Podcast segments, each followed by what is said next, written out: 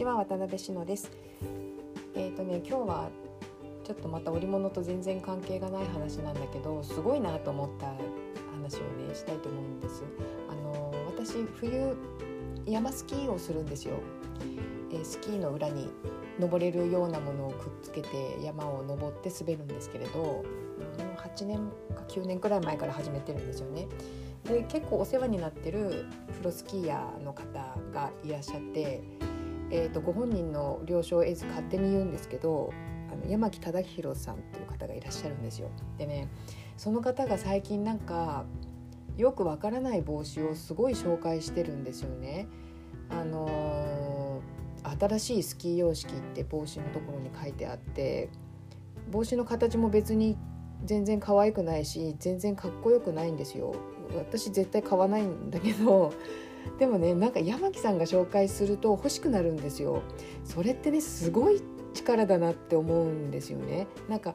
すごい全然かっこよくないし逆に超かっこ悪いのに山木さんが紹介するとなんかかっこよく見えるしすごいあの面白い面白かっこいいみたいな風に見えてきちゃうんですよ。でいやちょっと欲しいなって思えてきちゃうんですよ。それってねすごいすごいことだなって思っててなんか多分ご本人はそんなに何かのノウハウとか何かのセオリーとかそんなもの全然考えてなくって多分素でやってると思うんですけど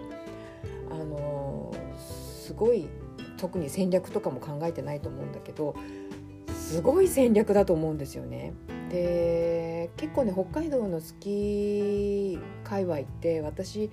すごいいろいろ参考にしているのっていうのはその何て言うかなこんな言い方私がするのも変だけどビジネスモデルとして素晴らしいと思うんですよ。あのいろんな人を巻き込んで、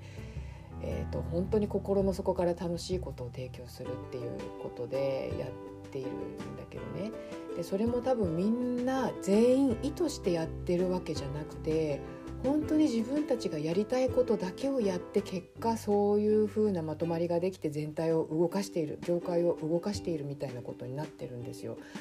私ねこれ本当にすごいなと思うの。あのスキーのメーカーとかウェアのメーカーとかスキー場も含めて全部を盛り上げてるんですよ。もう何年もかけて。すごいと思うんですよ。でまあそこで私が好きなその山木さんねの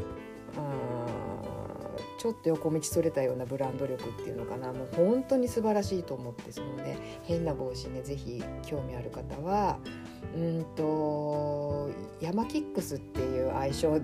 があるんですよね。ローマ字でヤマキの後ろに X それで検索してくれれば何かしらが出てくると思うので見てくだされば見れると思います。もうね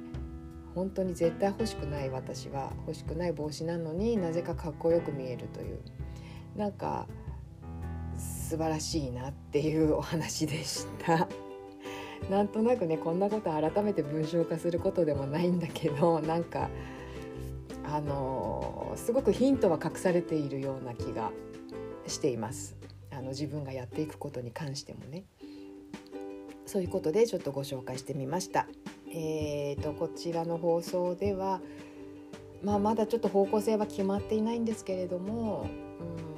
うん変時間も手間もかかる手仕事というか織物をどのようにしていけば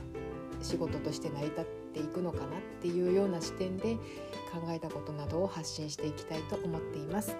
えー、最後まで聞いていただきありがとうございました。それではまた失礼いたします。